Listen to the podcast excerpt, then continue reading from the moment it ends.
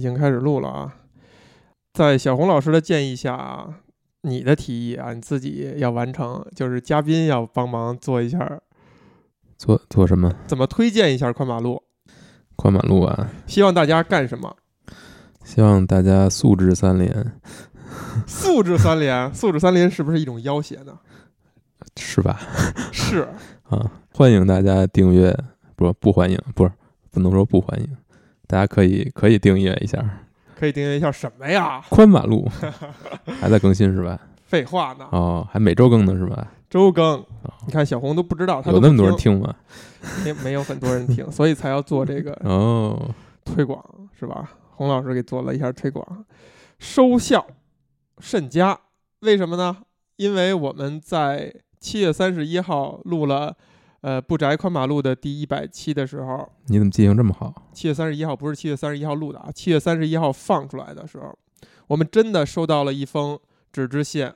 这位朋友落款儿西南零五，这位朋友他是写于八月二号，也就是说三十七月三十一号上线以后，人家没两天人就写了回信。嗯，但是呢，呃，我们真正或者说我真正收到这封信呢，因为他也是寄给了。呃，小红代收，大概在九月中旬了都，嗯，所以大家能感知一下啊，这个邮政系统大大概是这样一个速度啊，可能得一个多月才能够，现在纸质信才能嗯平信才能寄到。毕竟是 Lost Man，嗯，什么东西？什么港？啊，你又说了一个什么黑港？Lost Office，Lost Office，嗯，为什么？这是哪儿来的港？呃，Friends。哎呀，又表明了你现在最近成为了一个 Friends 的粉丝是吧？嗯，还在看，还在看，看到第几季了？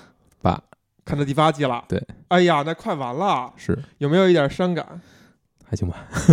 虽然是吧，小红第一次看 Friends，虽然我已经强调了很多次不要给我发表情包，嗯，但是他现在攒了很多粉，我专门给你发，发我很多 Friends 的表情包哈。嗯，呃，说哪儿了？说八月三十一，呃，七月三十一号上的节目，人家八月零二、八月二号就写了这封信，然后我们九月中旬才看到。今天呢是十月二号，也就是说两个月之后啊，我也经征得了这位朋友的同意哈，我们可以读一下这封信。呃，另外一提的就是十月二号，今天是我姥姥圆坟的这一天。呃，不多说了，这个我其实在上一期节目已经提过了。这个，那我们就来念一下啊。这位朋友是来自广西柳州市，哎呀，盛产螺蛳粉的地方。小红，你爱吃螺蛳粉吗？我不太行，你不太行。哎呀，我真的是非常喜欢螺螺蛳粉哈。广西柳州市北阙路，你你是不是就别往下念了？我就不念他的具体地址了啊。呃，这位朋友的这名字呢，跟我一个特别好的初中同学一直有联系的哥们儿。的发音是一模一样的，就中间有一个字，其实是同一个发音的两个不同的字，所以很有缘分。而且这位西南零五这位朋友啊，他在这个网易云上叫西南地区零五，是我们非常非常嗯时时间悠久的一位听友了。据传好像也还亲自的见过小红老师，是在某一次的核聚变，可能是南边的核聚变哈，呃，还当面表达了对小绿老师嘿嘿的 喜爱。嗯啊，你鱼的记忆你肯定记不住了，隐约记得。嗯嗯。哎呀，行，这至少表现了小红的真诚啊。那我就来念一念这封信啊。这个念的过程当中，如果小红有什么感想，可以随时插话。因为其实，呃，当他收到这封信来找我给我送信的时候呢，我们俩一起吃饭，我已经念过这封信了。所以这个相当于我这次在念呢，他也是第二次听。但是鉴于他是一个鱼的记忆哈，已经相隔了 都不止七秒了，都都两个七天都出去了，所以他应该是记不住什么的。信是这样写的：小红老师、马老师，展信佳。记得上次我写纸质信已是二十年前。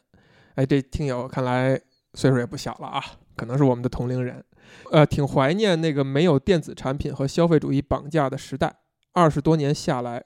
愈发感觉到，能落纸上的字才能真切传达自己的感受，才能真的拉近彼此的距离。但也不尽然，宽马路的声音也同样能拉近彼此的距离。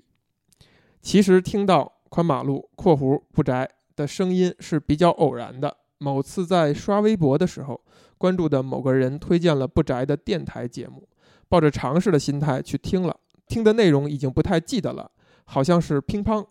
哎，乒乓这期啊，最近又有挺多的听友其实翻回去听，我不知道是乒乓是为什么又进入大家视野。呃，我记得好像是集合录的，集合录了一期，哦但是感觉是不是因为某最近有某些什么事件？可能是吧。我们乒乓这期这两期哈、真的是非常好的。那个时候还有贝贝哈，录两期是吧？我们录了两期，哦，是挺好的。然后这个听听友们也反馈也很好啊，好像是乒乓这位听友也是从乒乓入坑啊，也好像是大卫老师第一次到柜台做嘉宾的讲古节目啊（括弧这期节目我反复听了很多次）。嗯第一次念这个的时候，小红表示他也听了很多次啊。他嗯作为一个不听播客的人，嗯，对为，为什么呢？呃，我也不知道，因为当时可能在开车吧，就顺便就打开了，那什么叫听很多次啊？就是就是好像确实听了不止一次。那期节目我记得我剪的特别特别痛苦，因为咱们好像录了挺多挺多的，是，录的挺长的。大卫那时候咱们在独库的办公室啊，嗯，然后可能剪出来了也就一期还是两期，我都忘了。是，继续读，就像二位说的那样，我也是一个喜欢一边做事儿一边听播客的听众，有时候会被你们逗得哈哈大笑，以至于周围看到的给我投来看怪物的目光。但即使如此，我依然对柜台的那句“嘿嘿”上瘾，甚至在某一段时间听不到就浑身难受。这个时候他用了一个梗啊，就是浑身难受的梗，你知道吗？B 站上的一个红人、啊，这也是当年老 P 跟我给我科普的，浑身难受。节目的内容从游戏到电影，再到小说，甚至到了游记，可谓格局越来越大。作为听众的我，也被你们安利了不少电影和小说，比如《导弹》和《向日葵》，是之愈合导演的电影《游客》。哎，《游客》这是一个相对小众一点的一个北欧电影，还记得吗？小红，好像也是红绿贝组合录的啊。哦你大概能想起情节吗？哦，这一期我也非常推荐大家找回来去听哈，是一个就是挺典型的北欧电影那种轻描淡写的感觉，但是讲了一个挺有意思的事儿。（括弧那期的 OP 太有意思了，哎，我也忘了 OP 是什么了啊，等录完了回头听一听。还有游山解考等等，甚至有一期节目让我听到沙子进眼睛，但是这是打引号的啊，可能就是感动的意思。这样的感受在我现实生活中无法获得，可能周围没有我这样的闲人吧。闲人打了引号。在听宽马路（括弧不宅）之前，我也听过不少播客的节目，他们的节目越往后发展，越以听众为中心输出内容。但你们的电台这几年下来，无论是输出内容还是风格，还是保持一致，没有说教，没有 judge，更多的是感受性的内容。甚至可以说是灵魂的裸奔啊，打了引号（括弧马老师原话），这也不是我的原话啊，这好像是这个著名的综艺人士大张伟在某个节目上，呃说的一个词。哎，你看这一段总结哈，我觉得还是挺到我的心坎儿里的，是感受性的内容，那我觉得还挺，那还挺开心的。嗯，是不是？是是是，呃，可是很多人，尤其是相对目的性强一些的人，其实是不太喜欢听感受性的内容的。嗯，他说你们谈感受好像没什么意思，不是说咱们哈，他就说，比如说说咱们也没关系。我我来录来录音的，我以前的朋友也是说说说，但是现在说的就是感受性的东西了，它不是一种非常实的东西。我其实是觉得感受性的东西是是挺宝贵的，那实的东西，就不用听播客了，你就看维基百科去就完了，看维基百看科。看 MDB 就完了，或者你查查资料去，总能查到。对，嗯，不用非我跟你说一遍，也是不用咱们照着维基再念一遍哈，没没有什么意思。你自己也能干，那是就没有必要代劳了，对不对？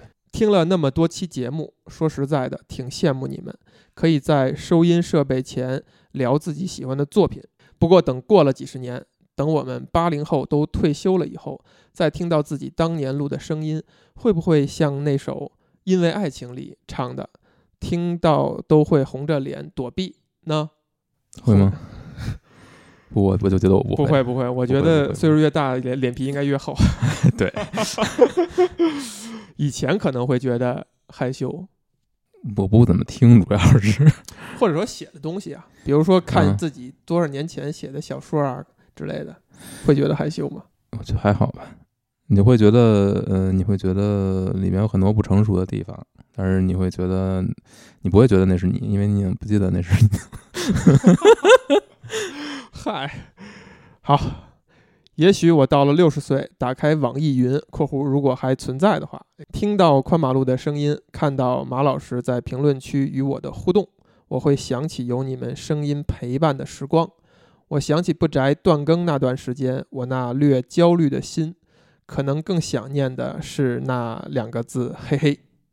宽马路已更新到了一百期，等到了二百期的时候，我希望还能有这样的机会写信给你们。落款西南零五，二零二一年八月二号，这个 ID 还是挺精确的，确实是西南。西南，广西哈，祖国的西南。嗯哎呀，怎么样，嗯小，红？哎呀，特别特别特别感谢吧，嗯，也比较开心，嗯，我也也是八百年没收到过纸质信了，是是，我这个我发现啊，我因为我们家经常搬家，但是我唯一能留着的，确实是几封纸质的信啊，比如说上高中的时候写过的小说啊，这个凑巧在上海的某本杂志上发表过，还真的有上海的听众，在我都已经上大学以后，他还寄到了原来的高中啊，高中的老师还给我打电话让我回去去拿信，然后呢，再有呢就是。印象很深的是，有一年过年的时候，贝贝给咱们俩一人写了一封信，那个我也是保保留着啊，写的非常情真意切啊。但是现在不知道为啥不理我了。哎呀，这个很多听友也是很想念贝贝，老听友、新听友都是这样。新听友他翻在翻以前的节目的时候，也都是对贝贝存在的几期啊都很喜欢。哎，那大家应该可以去找一找读库漫编史自己的博客，读库漫编史哈，这是贝贝自己创立的小子品牌，对，就像小红的御宅学一样。嗯，你可以去找找他的博客呀，应该会请一些漫画家跟他一起聊漫画吧。名字叫什么呢？不知道。漫编史应该就是，漫编史，反正是反正按这个线索去搜吧，读库漫编史，哎，这是有一个线索。按这个线索那我也去。搜一搜，好不好？嗯，行。关于这封信还有什么想说的吗？哎，感谢感谢，觉得受宠若惊。受宠若惊啊！这位朋友，祝你生活一切都顺利啊，嗯一直开心。同样，嘿 嘿，小红，嗯，呃，从哪儿开始说呢？从冲动消费开始说吧。冲动消费开始说哈，这个我这么一个抵制，呃，为消费主义呐喊的人，居然这次北京电影节居节，然下单了一台 iPad Pro，这是今天发生的事情啊。但之前还下单一台 iPad Mini。呃，mini 我准备退货了哦，啊，换 iPad Pro 啊，嗯然后呢，我用一用，发现如果不行的话，再买回来 iPad mini。哦，苹果给大家提供了很多的便利哈，人家这个公司还是做生意还是比较讲究的啊。对，这这说这干嘛？呃，今年的北京电影节，哎，我真的是算是非常积极主动的参加了一回。嗯，北影节开始前个小半个月，我们的这个另一位嘉宾小就难得聊聊的主播小易就提出来，哎，说马老师你不看北影节吗？要抢票。我当时还发表了一番不屑的言论，说，哎呀，这个影电影节都是年轻人干的事儿哈，抢票这种事情好像离我很远。但是在发票的当天，突然间就看到了另外一个我非常喜欢的一个节目。刊登了一篇关于北影节抢票的信息。我看到那篇信息的时候是十一点多，十一点半左右，他是中午十二点开始抢票。你看，就这个节骨眼儿哈，就在你那个时候，你一看完那篇信息，看完了人家呃，相当于 highlight 的一些比较重要的电影，你就立刻就是血往上撞，是吧？脑袋一下就上头了，就等着十二点开始抢票。然后呢，确实我标记了，我印象里边大概是七部电影，这么多啊，标记了七部。呃，有的电影呢不止标记了一场，因为我怕抢不到。然后十二点的时候就开始拼手速，是吧？就在这个一个电影的一个小程序上面去抢，还真的不错，抢到了六部啊。有一部呢，其实是那个场次正好人家有一个什么主创类似于见面会、在线交流会，所以特别难抢。那是一部香港的一个新电影儿。其次呢，大部分我抢都是偏老的电影了，六部成功的抢到，其中三场是两张票，有三场是一张票，一共花费人民币六百六十元。哇，哎呀，大出血，简直是一个冲动消费啊！就是在我都给我买俩游戏了。嗨，呃，买，那你六场电影跟俩游戏比，你觉得哪个值呢？还是俩游戏比较值。真的？看什么游戏啊？啊，也看什么电影啊？哎，然后六场电影儿，就当时就是在这个冷静期哈，呃，就觉得是不是有些是可以退了，嗯，或者找人转让啊？对，但是仔细又一想，没有这个必要。作为一个呃力争成为一个体面生活的中年人，是不是六百六十块钱看六场电影算什么？于是呢，这个六部电影呢，我先看的一部是《身在高地》啊，这部电影应该是去年还是前年，也可更可能是今年，呃，是一部偏新的一个电影，音乐剧改编的一个音乐电影，嗯讲的是在纽约生活的拉美裔族群的一个故事啊。这个电影我其实之前就已经呃在电脑上看了。因为我对音乐剧的电影、音乐电影还是非常偏爱的，这电影太欢乐了，音乐也很好听。其实如果能在大荧幕上看，以及好的音响，比如说我买的这场它是那个杜比，哎，杜比影厅，我觉得感受应该是非常好的。于是就抢了这个，是一个人去的，这体验到了电影节的这个阵势啊，就是在结束的时候是要全体鼓掌的。哦，当时是把我吓到了哈。虽然看电影感受确实也很好，但是已经好久没有这种这么仪式感的去叫赞美、赞赏一部电影。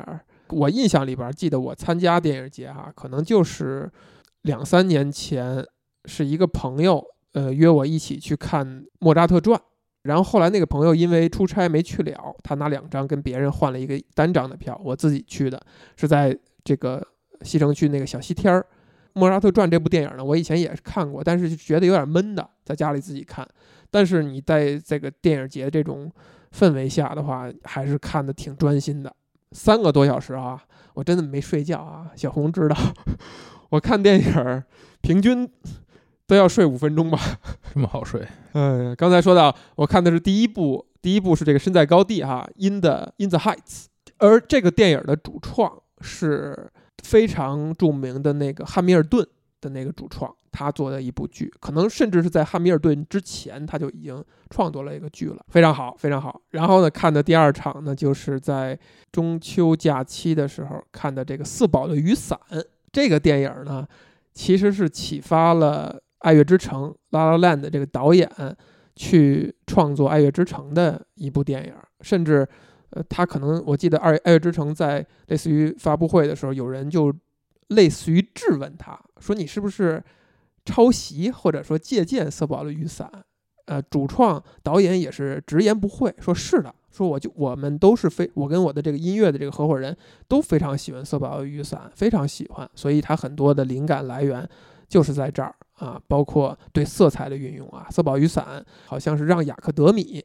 啊，因为法国导演做的是一个全，所有对白都是唱出来那种非常老派的，可能有一个专业的词汇啊，这类的音音乐电影非常老派的。我记得当初因为非常喜欢《La La Land》，然后找来色宝色宝雨伞看呢，也是咬着牙看完的，就是其实不太能接受这种这么这这种风格的音乐电影。它画面是很美，但是故事非常简单。就这东西如果不是拍音乐电影的话，可能二三十分钟大概就讲完了。啊，但是因为他拍了一个音乐电影，所以他时长到了一个半小时左右。啊，这回呢，在大荧幕上看呢，没有那么咬牙，能把它很呃很愉悦的看完，而且脑海当中一直会在想，就那个时代的人为什么要用这种形式、这种仪式感去这样去拍电影。然后呢，抢了一部新的电影，去年奥斯卡提名的《金属之声》。这电影我之前在提名之前就看了，说实话。不喜欢，而且没有太看得很专心，但是这就是为什么我说冲动消费哈，就是这个非常喜欢的这个电影媒体，他强调这个电影之声，因为他讲的是一个人在失聪的一个过程，然后他去接受这个过程，他是对音效是很强调的。所以呢，如果有条件在大荧幕上看，而且看一个类似于杜比这样的版本的话，可能会增加你这对这部电影的这种喜爱喜爱程度。这种说法我觉得都是扯淡。呃，是我不一定同意，但是事实证明是这样的。就是这个电影我在大荧幕上看的时候，我真有点儿觉得怎么还没完呢？也没怎么样啊，就是就一就是反正凡是谈到一个作品，是必须从技术角度去去夸它，那完那就完了。就是这东西你一定要怎么样去，你哪种姿势去欣赏它，你才欣赏得到它。必须某种难度，你才能体验到这个游戏的好，一一个意思。既然是这个电影，我也没有很喜欢哈，我也就咱也就不多谈了。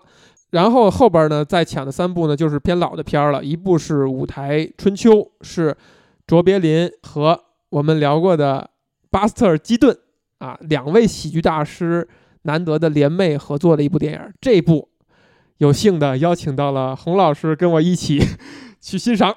感谢感谢，所以今天我们其实主要要聊的就是舞台春秋啊。我先把后两场说完哈，再往后呢，按顺按时间排呢，剧目的影厅看的《无音的反叛》。我知道这部电影其实很早以前有所耳闻，就是有一个天妒英才的这种代表性事件，詹姆斯·迪恩是一个可能不到三十岁他就已经故去的一个好好莱坞曾经冉冉升起的一颗耀眼的新星。就他好像只留下了两部还是三部电影，每一部都非常非常精彩。这个人就好像活成了艺术家那种感觉。你看，非常年轻啊，三十岁之前，然后不幸因车祸去世了啊。这部电影呢，是他三部里边唯一一部没有提名奥斯卡最佳表演奖的一部电影，叫《无音的反叛》。就是拉拉烂的也用到了这部电影的一些梗，《爱乐之城》里边男主角在说，在带着那个。呃，米娅去看电影的时候看的就是这部《无音的反叛》。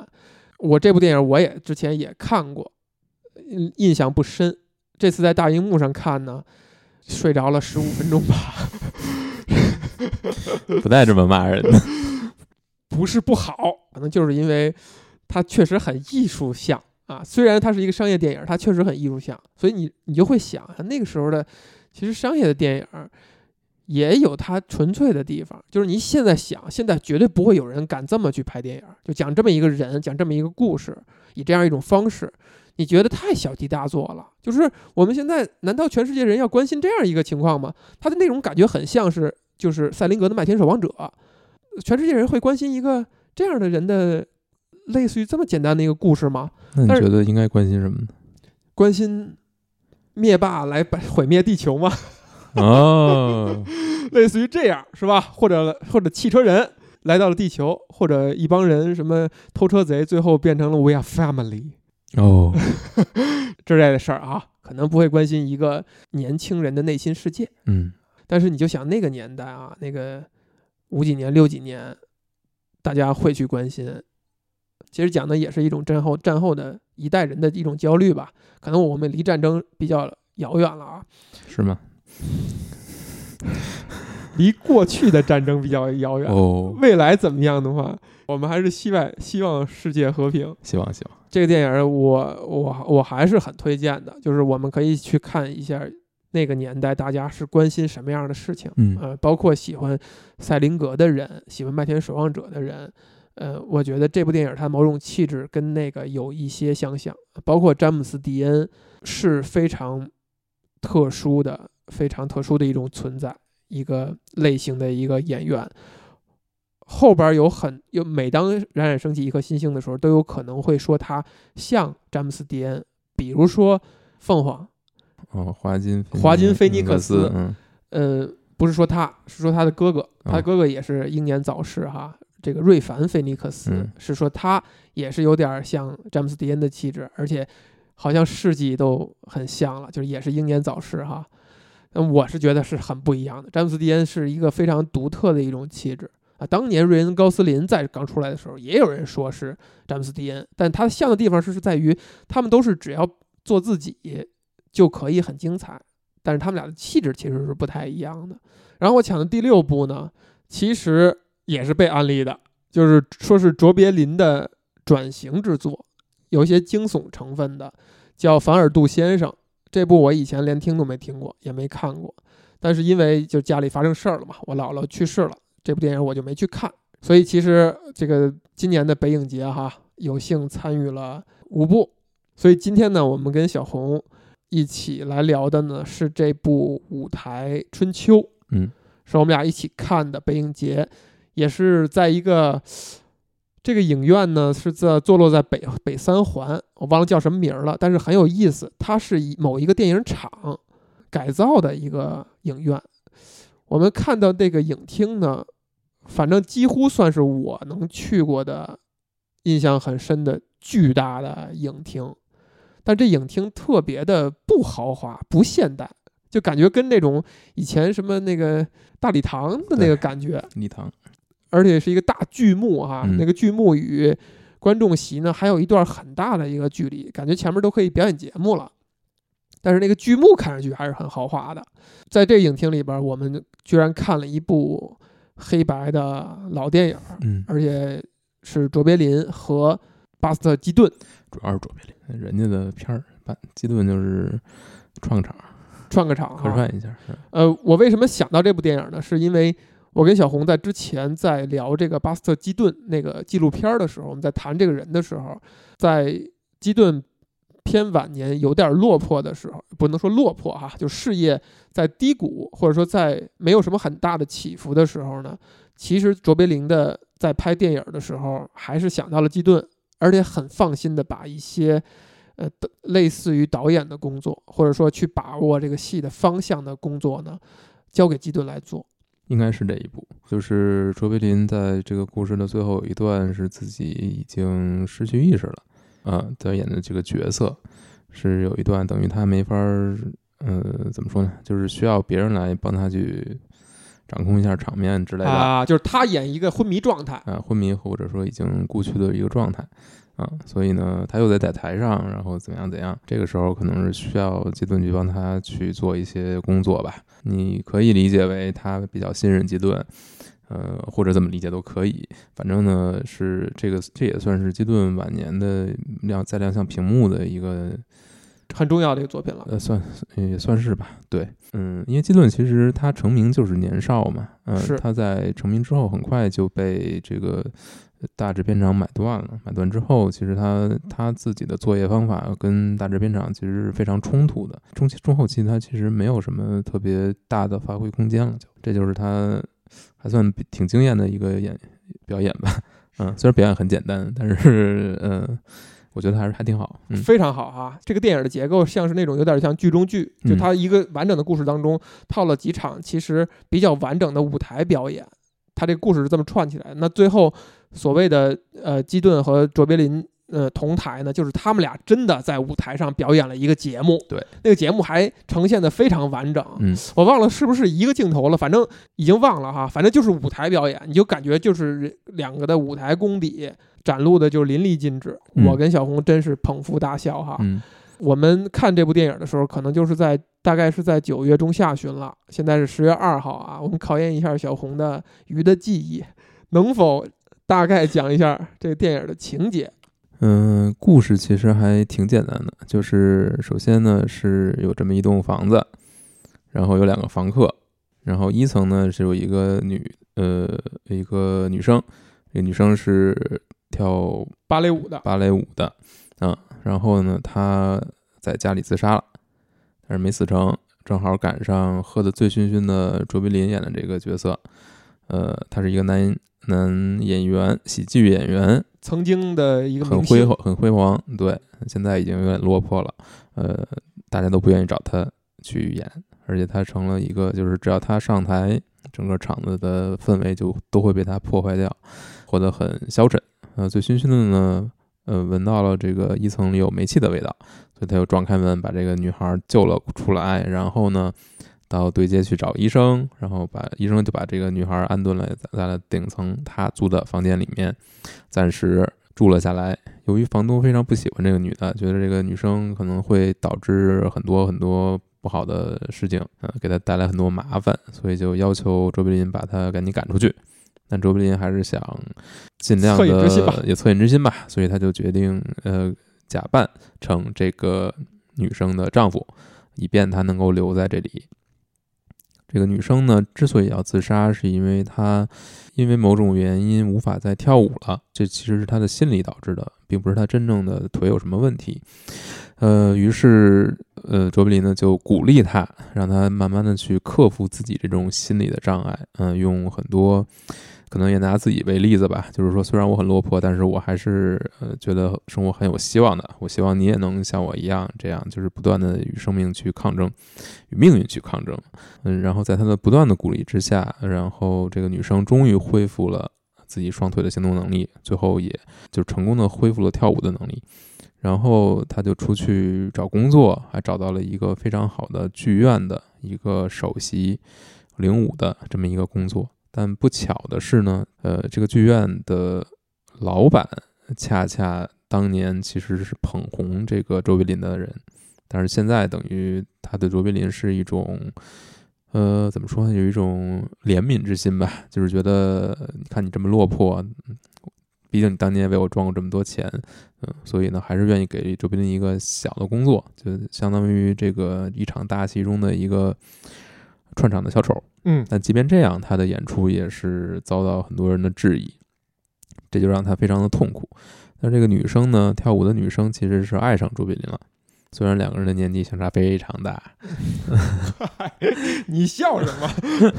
但是呃，但是这个他对卓别林的感情还是很真切的。嗯卓别林呢，呃，就无法承受这种别人的非议和眼光，同时他也无无法面对自己在事业上可能已经远不如这个女生更有前景了，所以呢，他主动选择了要离开这个女生，到街头去去做这种街头卖艺人，街头的卖艺。对，当然也还有一个原因，就是有一个这个女生非常原来非常喜欢的一个作曲家，哎，刚好也在这个剧团工作，而且他也依然是其实对这个女生很有有好感，有很有好感的，嗯，所以呢，这个男生这个作曲家想要跟这个跳舞的女生去，呃，有进一步发展有。进一步的发展，但是这个女生呢，还是把所有的心放在卓别林身上，也不知道为什么。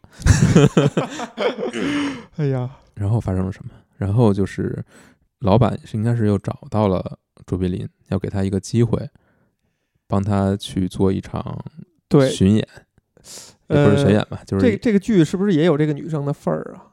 呃也有这个女生，哎，不是是一整台节目，一整台是都是呃不是，他是这样，他是一个举行一场义演，嗯，慈善义演，就是为了帮助呃卓别林这个角色，然后呃卓别林应该是在一开始出场。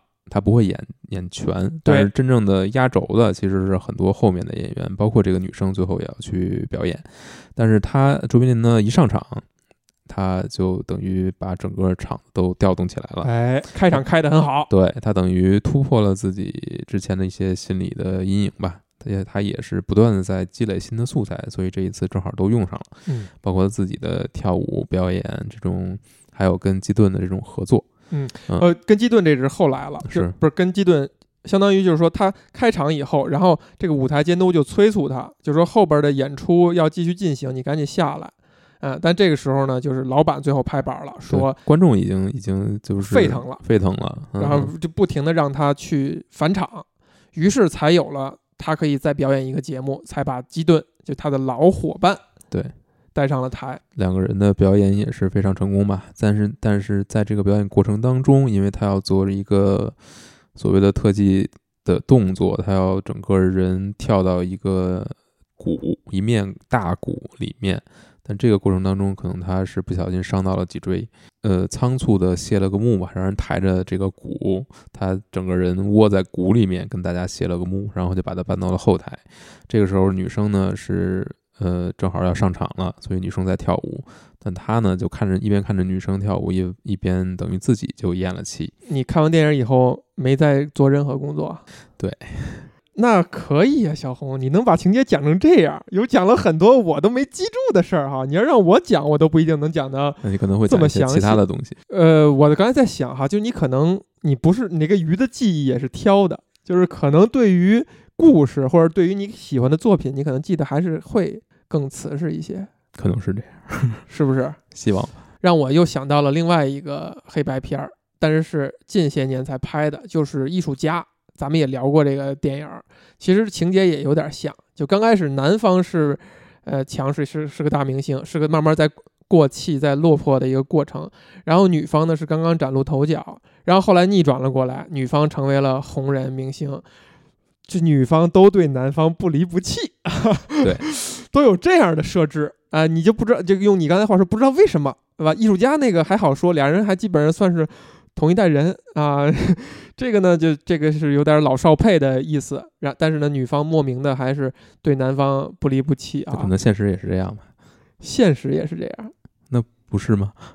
现实世界是吗？对呀就是说男方通常都是陈世美，对，女方通常都是可能这可能现实就是这个样子。呃我我我 我只是说一种可能性啊，啊，嗯，但是从我们我们能够接触到的现实世界、社会新闻 或者怎样，可能都是男的有小三儿，可能这样会比较普遍吧。但是随着对吧，大家越来越平等，可能就不是这样了。但我不知道啊，哎，你这个话很有意思啊。其实我想问的也是这个点，嗯，就是我记得咱们看完电影出来的时候，哎，我就在我就在跟你交流这件事儿哈。我说这电影你要真是放在现在的话，是不是有可能就会被批判，会被批判？再加上就是以前的卓别林，他有几部电影都是这感觉，毕竟他就是这么一个人嘛。呃，也可嗨，是的，是的，呃，比如说原来像《城市之光》，嗯是吧？像还有哪个电影，就他都是这个感觉，就有一个女，她救了一个姑娘，无论是盲人，像《城市之光》里边是一个盲女，然后呃，他无意中救了一个姑娘，这姑娘就对他不离不弃，就他总会这样去讲故事。嗯，我觉得是这样啊，就是抛开男女，嗯、我觉得可能更就就这个片子来说，如果你真要去理解这种关系的话，那还是说卓别林这个角色的人格是很有魅力的是的，啊，就是他对呃对人生还是很积极的，还是很积极的，嗯，那里有有一种非常积极的东西，但是因为这种也是一个死要面子这么一个人，是非常要面子的。就有点老绅士的那个感觉啊。，对，嗯，一方面是这样，另一方面就是他对自己的期许、对自己的认知会非常高。他觉得自己如果达不到自己对自己的这种预期的话，他就会非常的失望。那这个也是他的能力所带来的一种，嗯，对他自己的绑架。对对对，我觉得是这样，就是他跳不出这个，所以说这个女生会特别喜欢他，我觉得也是合情合理的。但你换一个方式，你把他们俩性别调转一下，如果是一个女生非常有能力，然后非常有才华，对生活也非常充满充充充满着热情，和也有可能会有很多男生喜欢她。我觉得这个跟男女没有关系，跟更最重要的是你就是这个人的人格，他是不是一种往外散发积极能量的？非常散发魅非常完整，对，然后散发魅力哈，对。但你刚才说的一点说的太好了，就是如果真是调转过来的话，其实你都不用讲一个男生怎样看待这个女生，你光讲这女生，可能就能撑起一部电影了。大女主了是吗？这就是这个事儿的有意思的点，就是你要只讲这么一个男的，没啥意思，可能就是还得有女生去喜欢他，然后才有意思，是吗？好像是你你你不觉得是这样吗？或者说，其实你在谈的这些，这男的怎样怎样怎样，魅力才能吸引怎样，我可能不往这个方向去想，哎，我可能看的就还是说，哎，为什么这个女她要这么讲故事，那她这女孩要一直不离不弃，以及她那些精彩的表演，就好像你觉得一个男的天然就应该，你就奔你的事业也好，奔你的理想，你应该抱着怎样一个态度，这个东西变成理所应当了。嗯，你做不到，当然不值得讲，但是做到了也没有啥特值得大书特书的。你要把这个作为一个前提先决条件，进而引发了一个其他故事，才值得讲。但是好像如果一个女生能做到这一点，就已经值得讲了。当然，我这么说话是很有很危险的，但是我觉得，我觉得大家潜意识里可能就是这样的。潜意识我就不知道了。你瞧，我在使劲往回拉，你非把自己往那边推。我在想，我得用一个其他角度给你拉回来，一个其他角度拉回来啊！我我当然认为这样是不对的，我当然认为什么不对？我当然认为就是如呃一个女生能做到这一点就，呃就值得被讲了。就是现在真的是越来越多非常独立、非常完整的女性的形象和故事，包括身边的人哈。你从另一个呃角度来说，如果我刚才有那样一个感觉的话，是不是说一个独立的、完整的女生，意味着她就不需要一份美好的爱情了，或者说这就不重要，无足轻重了。这个东西你要从两方面看，第一方面就是它是面向故，就是我们在讲一个一个作品，嗯。对于一个作品来说，最重要的是出其不意，最重要的是打破你的期待。嗯，那你的期待是什么呢？你的期待其实就是一个老男人会有年轻的女人去喜欢他，这是传统的社会期待。对，所以现在仍然也是这样。呃，对对，但是现在大家会解构这，所以你的作品要突破这一点，你才能够。给别人带来一种新鲜感，或者说一种出其不意的感觉，一种惊喜感。但是这个作品没有在这点上突破。呃，对，因为它是那年代，它是那个年代的作品。是的，对。那从作品上，我们是这么是这样的。但是从现实角度看呢，其实我也不觉得你你一个你自己做自己做成功了，就应该有别人来喜欢你。凭什么？就是不管是男女，就是它是两回事儿。就是你自己做成功了，不能有别人来喜欢吗？就是有没有别人来喜欢，是跟别人，就是那是别人来决定的。是的，就是别人愿意喜欢你就喜欢你，别人不愿意喜欢你就不愿意喜欢你。你做成功做不成功，或者说你以什么样的一种心态去生活，是你决定你自己的生活。对，它不会影响你。对，其他的东西你是管不到的，跟你也没什么关系。那嗯，就就是即便你是一个女生，也是这样。就是我不就不管男女吧，就是它是两件其实很没什么关系的事儿。你你如果自己能往外散发热量，那当然可能会有更多人去愿意去和你相处。那这个可能就是一个连带的东西吧。但我觉得最主要的，你做把自己做好的原因是能让你自己变得很开心。是。那如果我们从现实生活当中来看，你觉得这样的事儿会发生吗？哪样？就是城市呃，这个《舞台春秋》里面的《舞台春秋》类似的类似的事儿，就是一个一个老人，对，一个能够当他女儿的，对，很甚至都孙女了，会不会吸引一个现代的独立的女性？我觉得从从生理方面，我觉得可能很难吧。你什么情况？从生理方面是指，就是你的外表，你整个人的状态，你的年，你毕竟已经上了年纪嘛，你你和一个年轻人之间，就是还是有很大差别。那是个帅老头呢，刘德华，六十多了吧？对，那就你得是演员那种级别的。这个东西就是个体，那完全就是个体了，没有什么，没有什么说。就大概来说，大概来说，它其实是有难度的，外表层面。还是说这个东西就看脸，只能这么说。故事里面说的这个这种情况，我觉得肯定也有可能去发生，没有什么不能发生的。我们是否看这样的故事，其实就就把它当一个故事看，还是说我们真的能理解，如果这个事情不是为了因为市场因素刻意要这样写故事，它就是一个成立的故事和情节的话，我们怎么样理解女生对于对对于这个老头的？不离不弃，就被他吸吸引的点是什么？刚才其实你说了哈，就某种态度。你说有才华这个成分吗？呃，都不一定有。我觉得不是，我觉得跟才华可能没什么太大关系。因为这个女生可能也没有看过他的对演出。对，我觉得嗯，就他在发表自己对于生活的态度的那番演讲，我觉得只要你是个，我觉得啊，我个人觉得，只要你是个有心的人，你都会受到触动。是，就是因为他是非常真诚的，他嗯，他虽然是在表演，但是你能感觉到那就是他在直接去表达，就是卓别林在表达他自己对于人生的态度。所以卓别林能有那么多，对吧？我觉得也是可以理解的。嗯，对对，但是就是嗯，你会觉得他表达的东西是非常非常动人的，非常打动人的。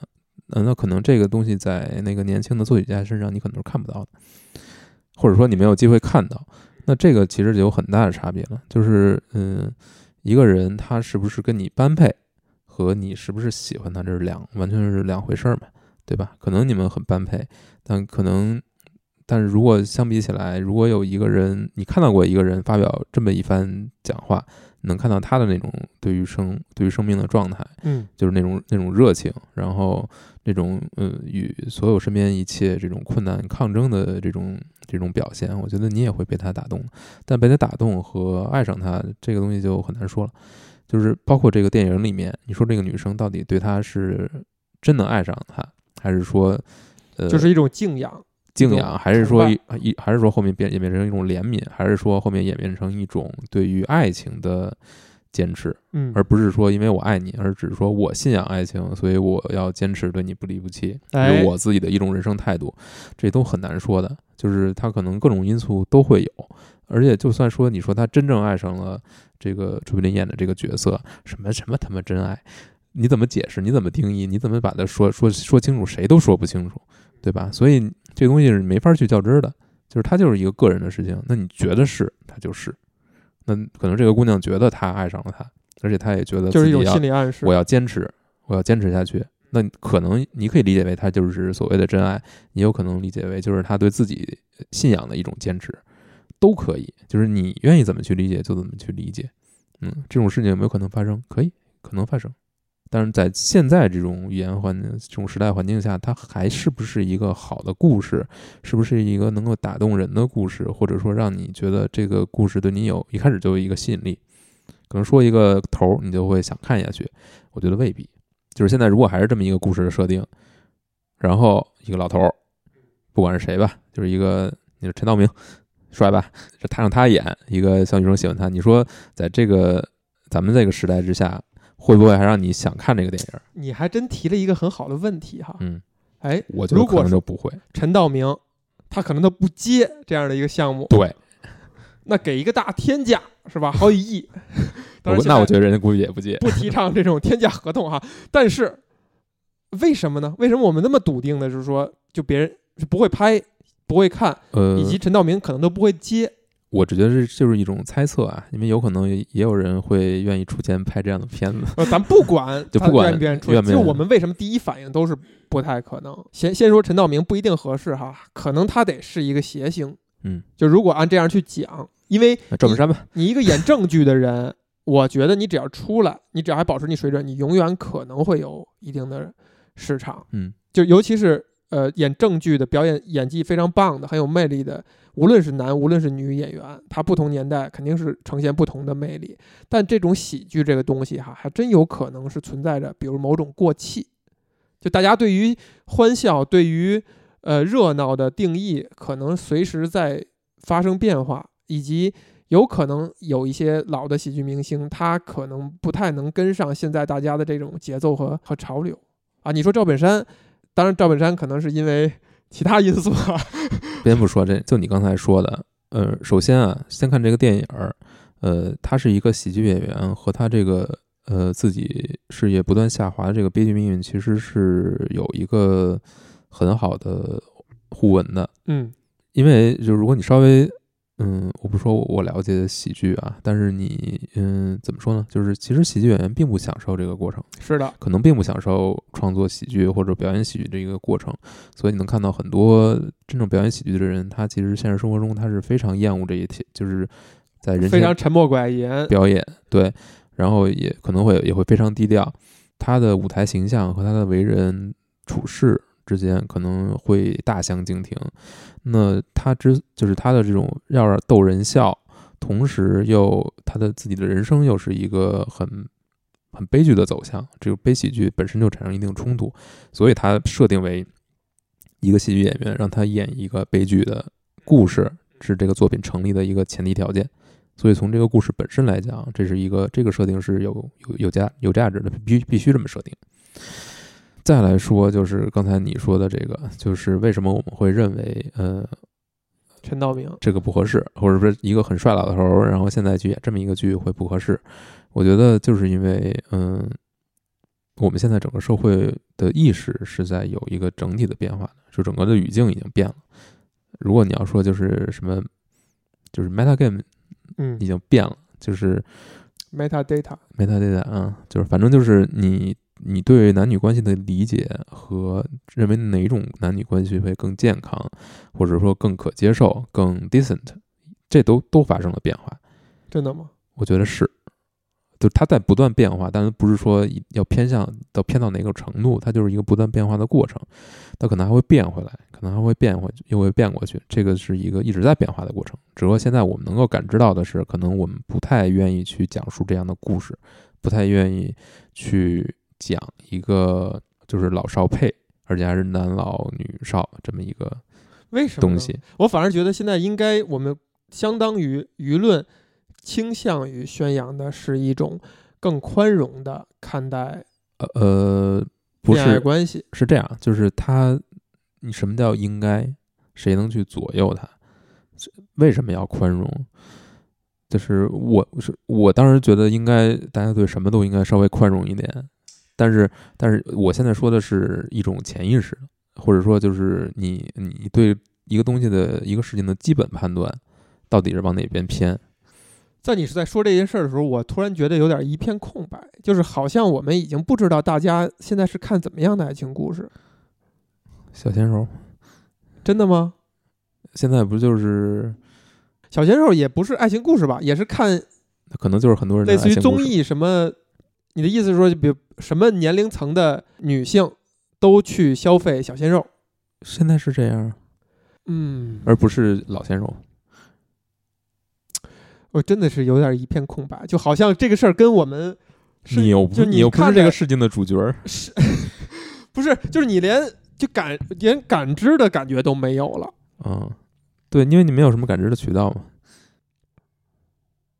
所以如果拍一个老头儿跟一个年轻女性的类似这样一个故事，大家会觉得很突兀。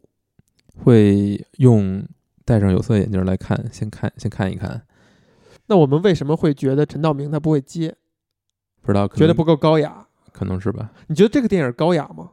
舞台春秋怎么叫高雅？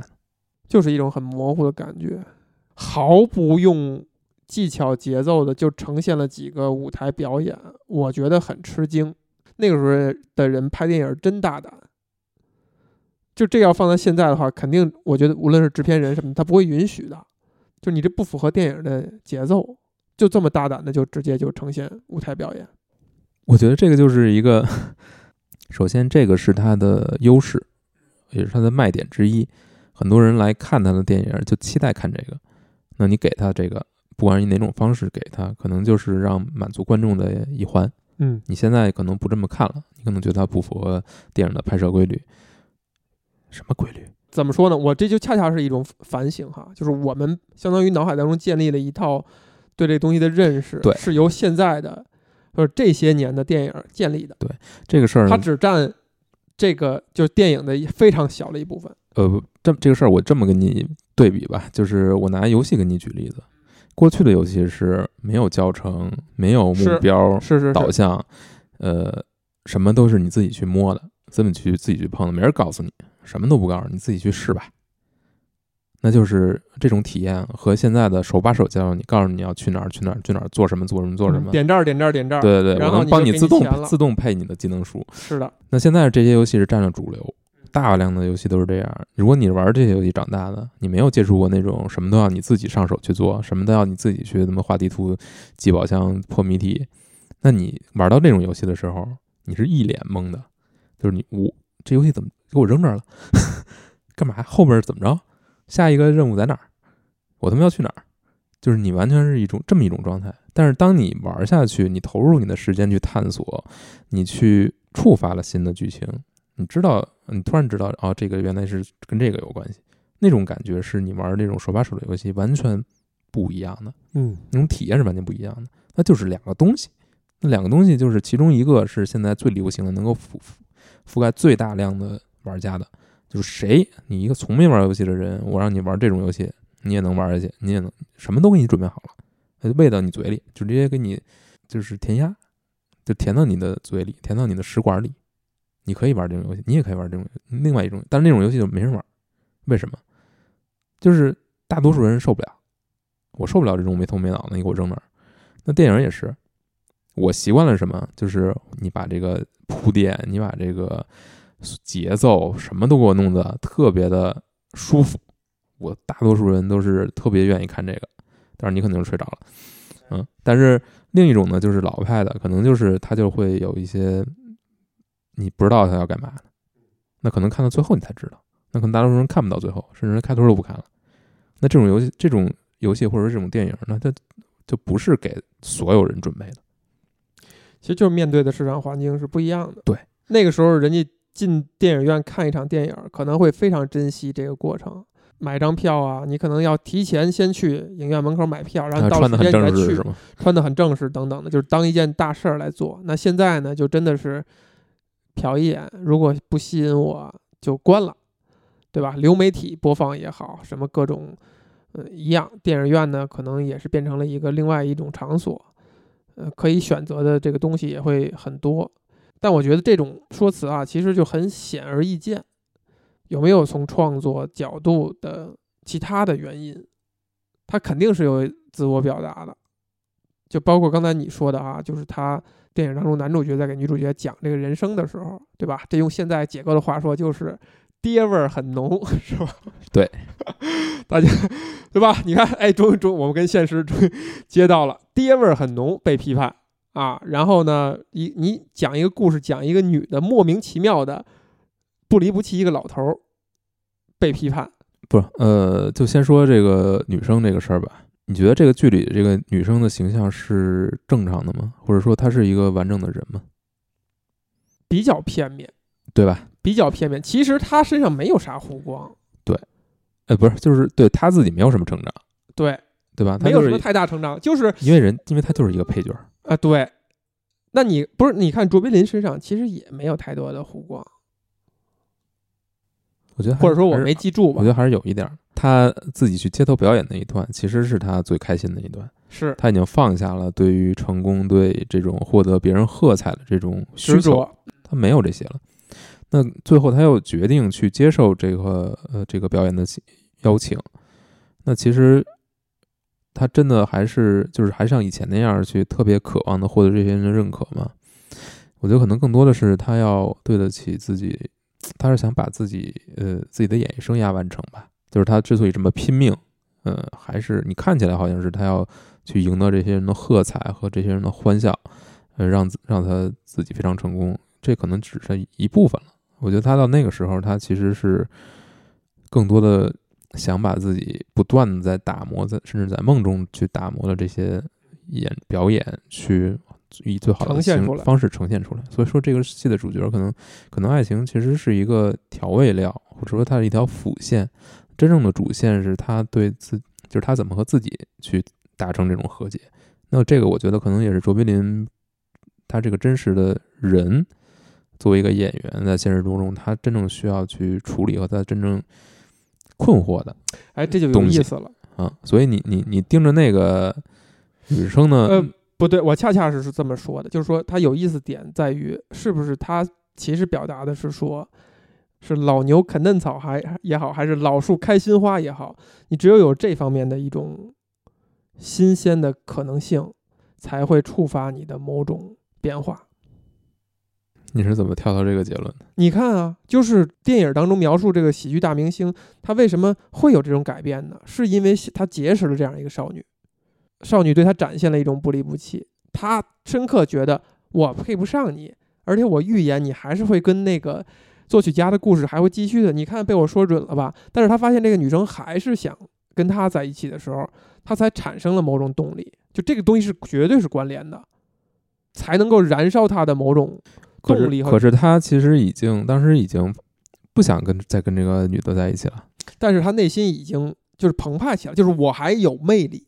我还有吸引力，我还可以做到一些事儿，嗯，不然你解释不了这个动机呀。他已经开始去做街头表演了，就是我认了，我认，我认，我将我我走这条路是更开心的。为什么他又又又回到那一点，对吧？咱们不是对比这个街头表演和去去礼堂，我我反而觉得正好是因为去他去街头表演，所以他最后才能获得成功。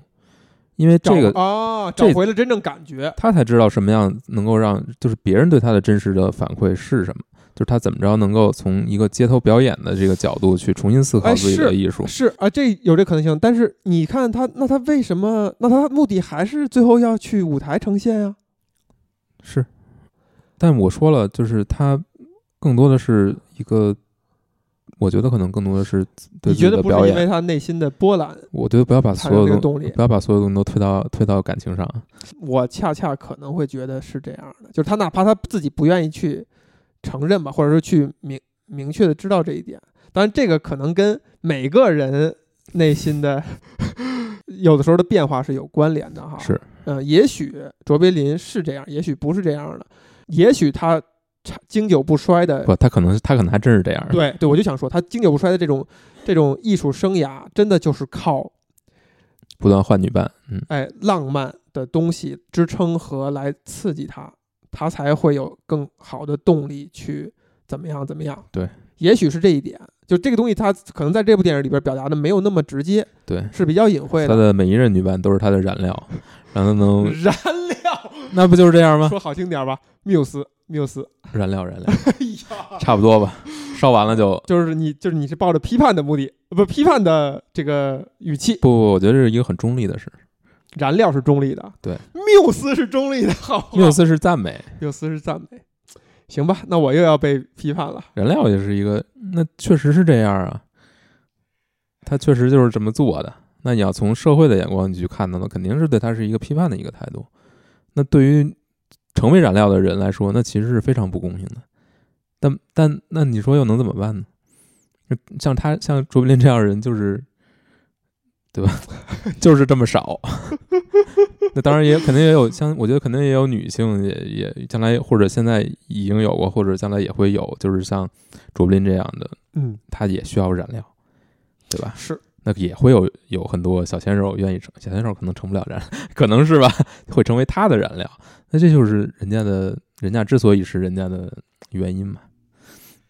但是他跟这个女生的相遇，确实是也改变了他，啊，这个肯定是毫无疑问。如果因为那些话，你想他自己说过嘛，就是他女生说的那些话，其实也相当于相当于刺激了他自己，让他对自己的生活也有一种重新努力的这种愿望，而不是说我就是完全靠着我以前的名声，我要去怎样怎样。是的，这个不得不说，前不久咱们发的一个梗哈，就是就是经常会发现一个程序员跟一个人聊着聊着，突然间觉得哎，确实可以这样试试，但其实他被聊的那个对象什么话也没有说，他只是需要一个小黄鸭，小黄鸭一个对象放在那儿，他能把这个事情自己给自己聊清楚了。